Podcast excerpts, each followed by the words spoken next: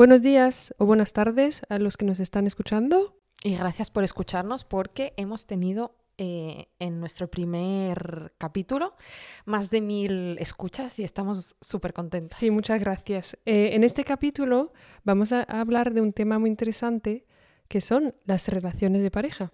Efectivamente, vamos a hablar pues de, de nuestras experiencias, de lo que pensamos que tiene que ser para nosotras una relación de pareja, lo que tiene que conllevar, si, si hay buenas relaciones, si todas son buenas, obviamente no son buenas. Vamos a indagar un poco ahí. Vale, eh, me parece muy bien. Para empezar, ¿qué sería tu definición de una relación de pareja? Ideal.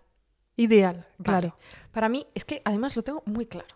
Una relación de pareja ideal tiene que ser esa en la que estás con una persona que es tu amigo, tu pareja.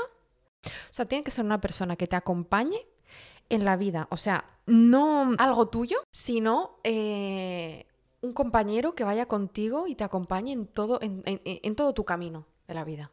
Para ti, ¿sabes? Mm, a ver, para mí una relación de pareja ideal, como decías, porque también podemos hablar de relaciones de pareja que han sido un fracaso, que también forma parte de la vida. Eh, la relación ideal para mí es realmente pensar como un equipo. O sea, que estáis los dos, eh, que sois un equipo. Coincido con lo que decías, que puedes contarse, contarle todo que te está ocurriendo y también te puedes guardar cosas que no quieres contar porque no te apetece y son cosas tuyas. Entonces yo creo que eso es una relación de pareja ideal y también para mí lo que es muy importante es mantener nuestra independencia. Es decir, estoy yo con mi personalidad, está mi pareja con su personalidad y aparte hay la relación de pareja, entonces hay como tres elementos Dentro de la relación. dentro de la relación que tienen que convivir juntos. A mí no me gusta, o sea, no veo bien las relaciones que hablemos, o sea, que llamemos fusional, o sea, como que es una persona la relación. A mí esto no me parece muy sano porque yo creo que nunca te tienes que perder a ti misma y seguir viéndote con amigos y tener, eh, no sé, fiestas separadas, viajes separados. O sea, yo creo que tienes que tener tu vida propia, tu pareja la suya y después cosas de pareja. Vida conjunta. Estoy totalmente de acuerdo contigo, ¿sabes? Y mm, ahora hemos hablado de, de de nuestra definición. Y para la sociedad, ¿qué crees que supone una relación de pareja? Mm, que en esa relación tú te vayas a casar y vayas a tener hijos, eso asumidísimo, porque si no es... ¿Y por qué? Yo he llegado a escuchar, ¿y entonces para qué tienes una pareja? Si no te es vas a casar. estoy de no acuerdo, a- yo también lo he escuchado. Entonces, eh, vamos evolucionando y a mí me gusta mucho hacer la separación entre una cosa es lo que se te ha enseñado y lo que la sociedad, otra vez, te ha hecho creer que hay que hacer y otra cosa es lo que tú quieres. Yo siempre que tomo una decisión en algo de pareja o de trabajo, de lo que sea, digo, vale, a mí esto me han dicho que lo tengo que hacer así o es que yo quiero hacerlo así. Y eso me ayuda mucho con pareja, con cosas que la sociedad te obliga a hacer y con la presión social. Entonces, para sociedad creo que es primero heterosexual, inconscientemente, luego tienes que tener eh, una pareja eh, con la que te vas a casar y tener hijos. ¿Tú crees que es alcanzable lo que acabas de decir? Que realmente cuando te pones a pensar si es lo que tú quieres o lo que la sociedad te dice que quieres, realmente tú crees que te puedes disociar de la sociedad y decir, mira, esto lo quiero yo. Es muy difícil y para mí no de la sociedad, para mí es más de la familia. De la Disociarte, presión familiar. sí, o sea, por ejemplo, digamos que tus padres te digan cuando te casas, quiero ser abuelo. no te vas a abuela". casar, no te vas a casar, que luego entra también en la sociedad, porque tu familia forma parte de la sociedad, pero es la presión familiar de, y no te vas a casar, y no te vas a casar. Y hay muchas veces que en mi familia ha pasado que te- eh, a algunas primas o algunos familiares míos les ha pasado que se han casado por presión y ese matrimonio ha ido fatal. O han tenido hijos y, y ha ido fatal la cosa, han acabado solteras con, con hijos que no querían, luego se han dado cuenta y, Y la familia cabreada, me imagino. hombre, luego la familia cuando ve que... Es que creo que la sociedad hay veces que no está preparada todavía para, para el fracaso de después de, las, de la presión que ejercen, ¿sabes? O sea, yo te ejerzo presión para que te cases, yo me caso, pero lo que se va a venir después se, se lavan un poco las manos. Es como, O también es Ah. otra presión, que es como en mi época se luchaba por la relación, vosotros ahora estáis como que no lucháis por nada, estáis en las apps o cosas así he escuchado. A ver, aquí yo voy a hacer un matiz porque yo personalmente nunca he tenido presión familiar por esos temas. Ni para casarme, ni para tener hijos, ni para nada. La he tenido de amigos, de compañeros de trabajo, en empresas en las que he estado, de desconocidos, porque no sé si te ha pasado a ti, pero estás, no sé, en un bar tomando algo con gente y hay el amigo del amigo de yo qué sé, te dice, ah, hola, tal, empezáis a hablar y después normalmente va, o sea, va con que te pida tu edad y si tienes más de 30 años, ¿tienes hijos? No, ¿a qué esperas? Y es como, hola, no me conoces de nada, ¿a qué espero? No conoces mi vida. O, también el tema del matrimonio. Yo veo que ahora hay un cambio que antes me parece que ya nadie se quería casar, porque la mitad de, o más, yo creo que el 60% de los matrimonios acaban en divorcios. Em, pero bueno, para los optimistas hay 40% de lucha y me parece que ahora ya está de nuevo el tema de casarse de nuevo, que la gente ya de nuevo cree en lo del casamiento.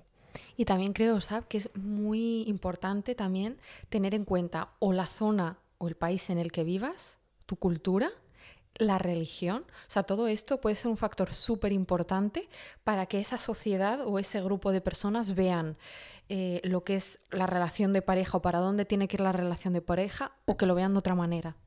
Sí, no, no, totalmente. ¿Y tú qué dirías a las personas que nos escuchan que están teniendo presión familiar? ¿Cuál sería tu consejo? Yo siempre me pregunto, cuando si no estuviesen mis padres, si no estuviesen esas personas que me preocupa lo que piensan, si yo me fuese a vivir a otro país y mis amigos de ahora que me preocupa su opinión no estuviesen y, empezase una vida de cero, ¿qué haría?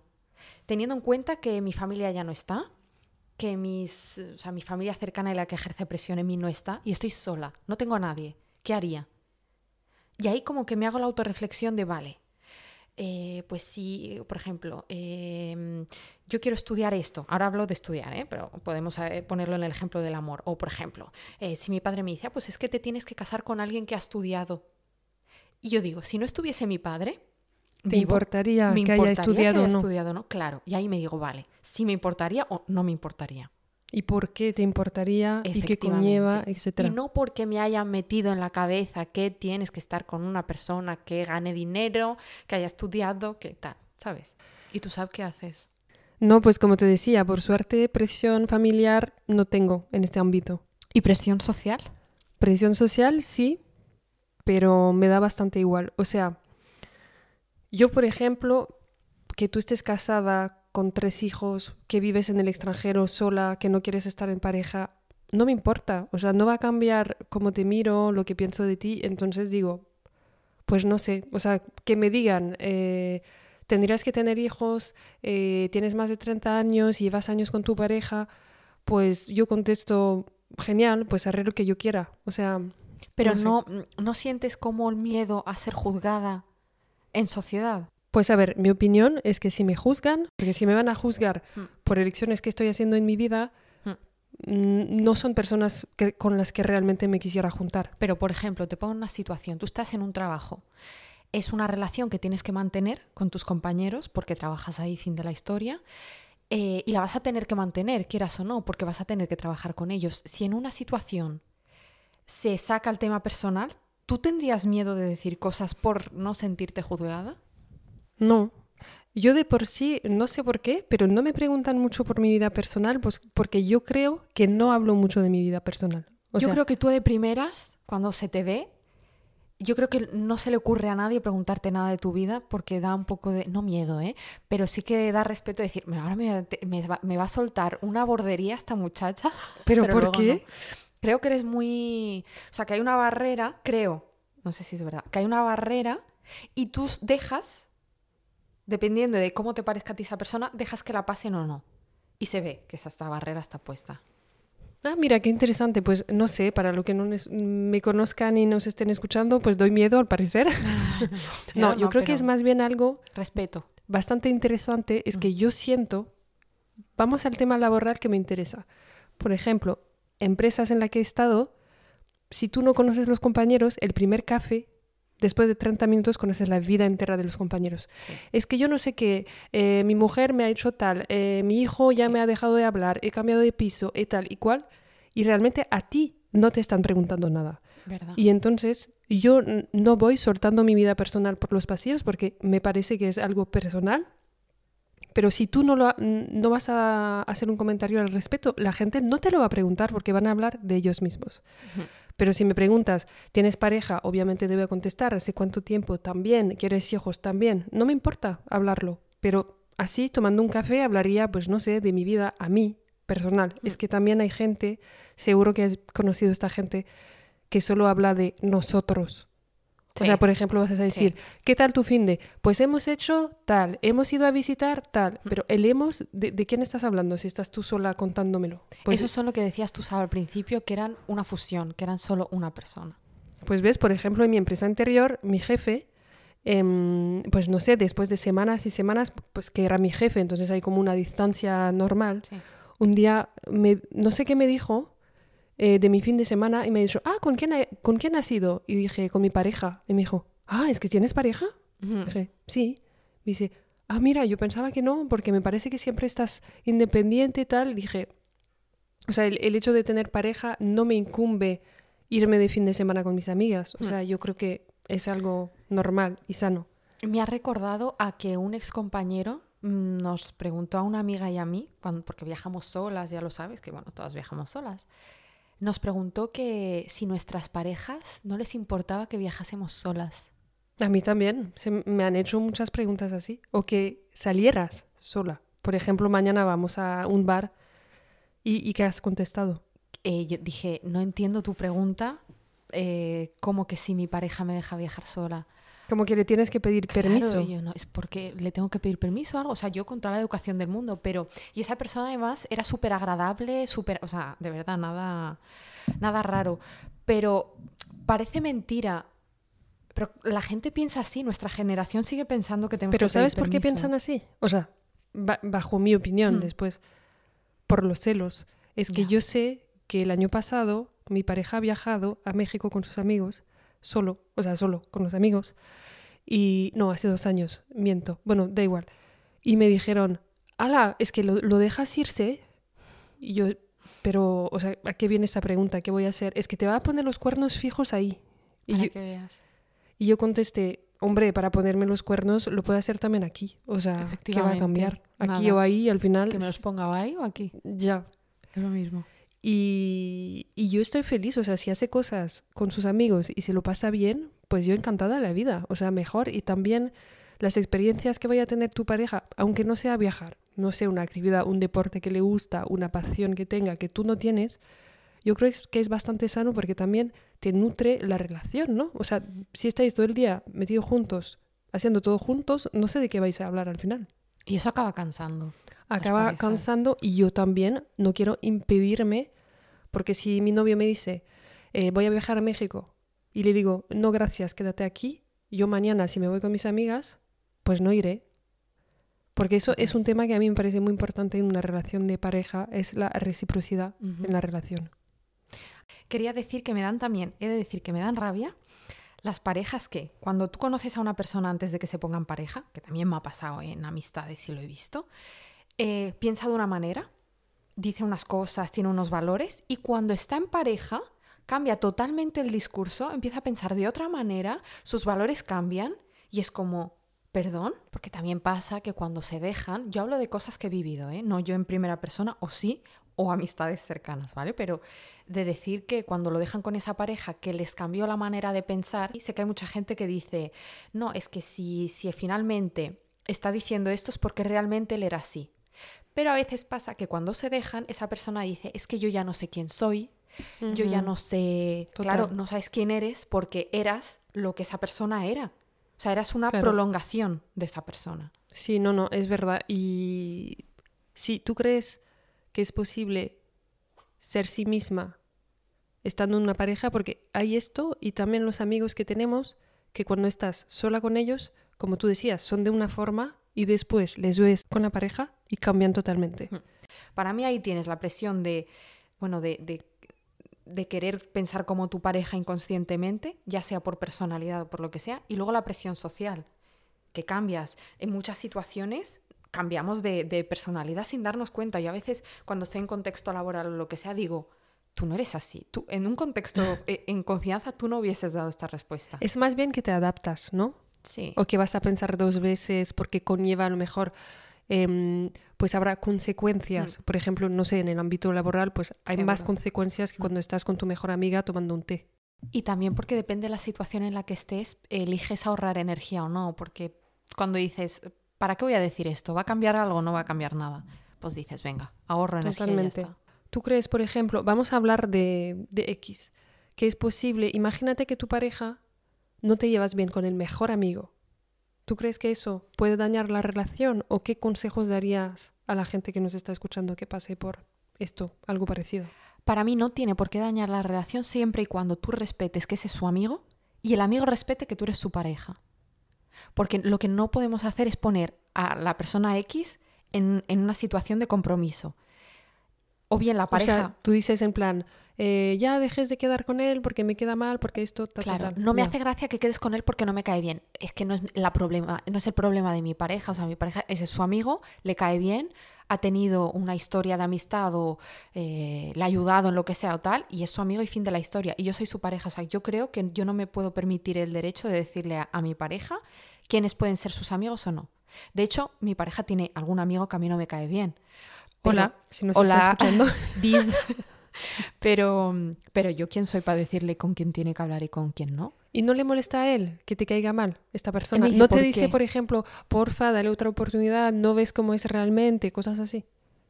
No, eh, él me dice, puedo entenderlo porque yo le he dado mis argumentos. O sea, yo no le he dicho dejarle de hablar, ni mucho menos, ¿eh? Pero siempre que me dice, ah, va a venir fulanito, digo, "Uf". y me dice, eh, ¿por qué? Y le doy mis argumentos y él me dice, lo entiendo. Pero eh, a la inversa tampoco puede, o sea, tu amigo no puede decirle, oye, es que tu pareja me cae mal y esperar que la persona X diga, "Ah, vale, pues la voy a dejar. Eso nunca va a pasar. Entonces yo creo que siempre hay que respetar el, a la persona. O sea, yo no soy quien para decidir si mi pareja puede tener amigos que a mí me caigan mal o no. O sea, faltaría más. Y tú sabes. No, no, yo estoy completamente de acuerdo. Yo creo que sí, sí, no, yo coincido contigo y yo creo que también hay que dejar de lado lo que no- nos gusta a nosotras en una relación de amistad y lo que tienen ellos. Porque, a ver, a mí si este, si fulanito no me cae bien, no me cae bien a mí o no me gusta cómo trata a mi pareja. O sea, si la relación que tienen es una relación eh, buena, sana, ¿para qué me voy a meter? O sea, si no, no, a mí tampoco, no tengo problema, pero tampoco nos vamos a mentir que sí que hay un impacto en la pareja. Es decir, que si te dice, viene fulanito a cenar y, y te cae fatal, Vas a decir, guau, pues o este". no te quedarás a cenar en plan, mira, yo paso del tema, voy a, ver con, a verme con una amiga, o te quedas a cenar y lo pasas un poco mal. Eso es verdad. Efectivamente. Y, mm, o sea, para ti, ¿cuáles serían las claves para una relación duradera? Teniendo en cuenta, pues te pregunto, ya que sé que tú has tenido una relación duradera, ha ido muy bien. Eh, no, no he tenido Estás teniendo, lo quería decirlo, digo, a lo mejor no quiere que yo cuente por ahí que tiene pareja, pero sí, efectivamente, tienes una pareja con la que llevas mucho tiempo. Para ti, tu opinión, ¿eh? O sea, que la gente no diga, "Ay, es que van de gurús del amor, no. Para ti, ¿cuál, eh, ¿cuál es la clave para una relación duradera? A ver, antes de dar las claves, que también estoy pensando en qué claves voy a decir, cabe decir que yo he tenido muchísimas, o sea, muchísimas, no tampoco, he tenido algunas relaciones que han sido un fracaso total. Y yo creo que ahí, si realmente te paras a pensar, pero yo creo que tendremos un capítulo dedicado a relaciones que fracasan y lo tenéis que escuchar porque se puede salir y se puede cambiar. Hombre, Pero no quiero decir que tienes que pasar por ahí para entender realmente cuáles son las claves duraderas. Yo espero que gente pueda tener una relación duradera y sana y que estén bien. Yo creo que la... A ver, veo tres claves. Comunicación, comunicar muchísimo con tu pareja amén.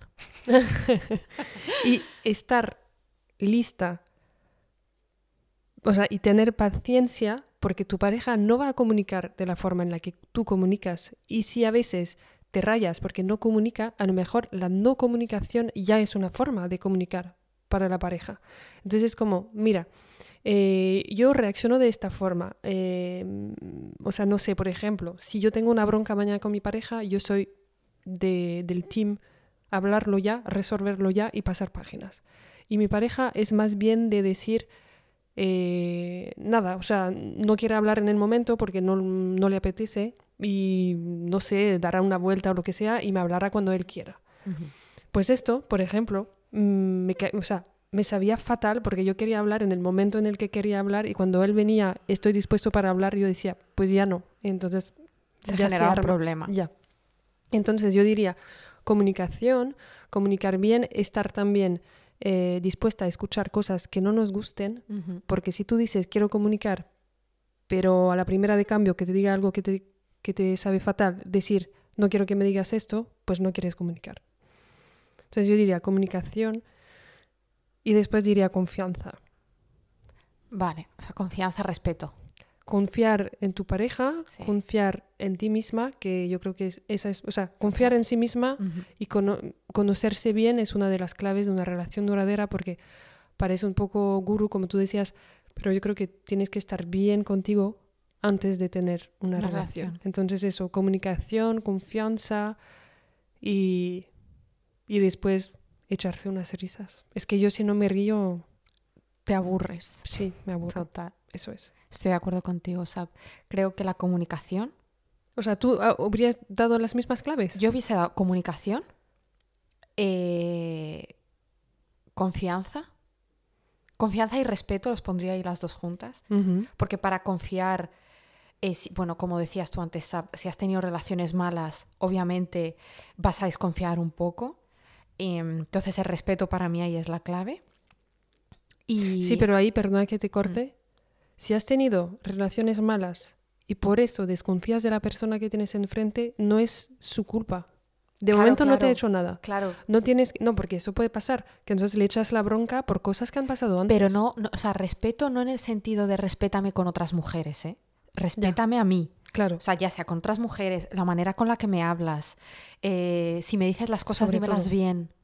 Eh, no sé, trátame bien. Entonces, eh, para mí el respeto entra en todo eso. Y, yo voy a confiar en ti dependiendo de, aparte de si hay, o sea, el, tema de infidelidad entra, pero no es solo ese tema, sino si yo veo que me tratas bien, que me hablas bien, pues iré confiando en ti. ¿Y mm, cuál has dicho tú, la segunda, que creo que estaba de acuerdo contigo? Yo he dado comunicación y confianza y después reírme. Ah, vale. Eh, pues para mí serían, bueno, reírme, pasármelo bien con la pareja. Yo creo que vamos ahí bastante a la par. Mm, comunicación es que para mí es la clave. Es que si no hay comunicación... Sí, comunicación, confianza y también podría, podría decir aceptar la persona como es. Libertad. No, pero aceptar la persona como es porque hay muchas veces, me ha pasado a mí, así que, o sea, lo confieso porque he pecado en esto, que ves algo que no te gusta en la persona y te dices, ¡buah! Va a cambiar. No, no va a cambiar. O sea, spoiler, no va a cambiar. Si no te está gustando algo, puede evolucionar, pero no va a cambiar. O sea, no sé, por ejemplo, mm, ¿qué te puedo decir?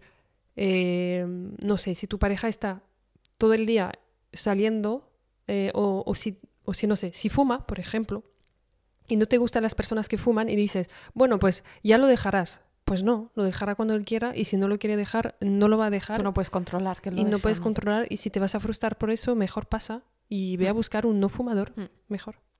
Totalmente de acuerdo contigo, el que te acepten como eres y la libertad de, suena muy tonto, pero la libertad de que te dejen ser como eres. Porque a veces em, pasa muchas parejas, y lo vemos también en la tele, ¿eh? de no hagas así, eh, no hagas así en público, eh, no digas esto, no, no, déjame, yo soy así, yo hablo, yo hablo así, siempre y cuando se respete, obviamente, pero no hagas que yo sea de una manera simplemente porque tú quieres que entre dentro de ese molde. Ajá, total. Totalmente de acuerdo. Es que es un tema súper interesante este SAP. Yo creo que se profundizará también en otros capítulos que tenemos uno sobre celos y envidia, uno sobre fracasos de relación.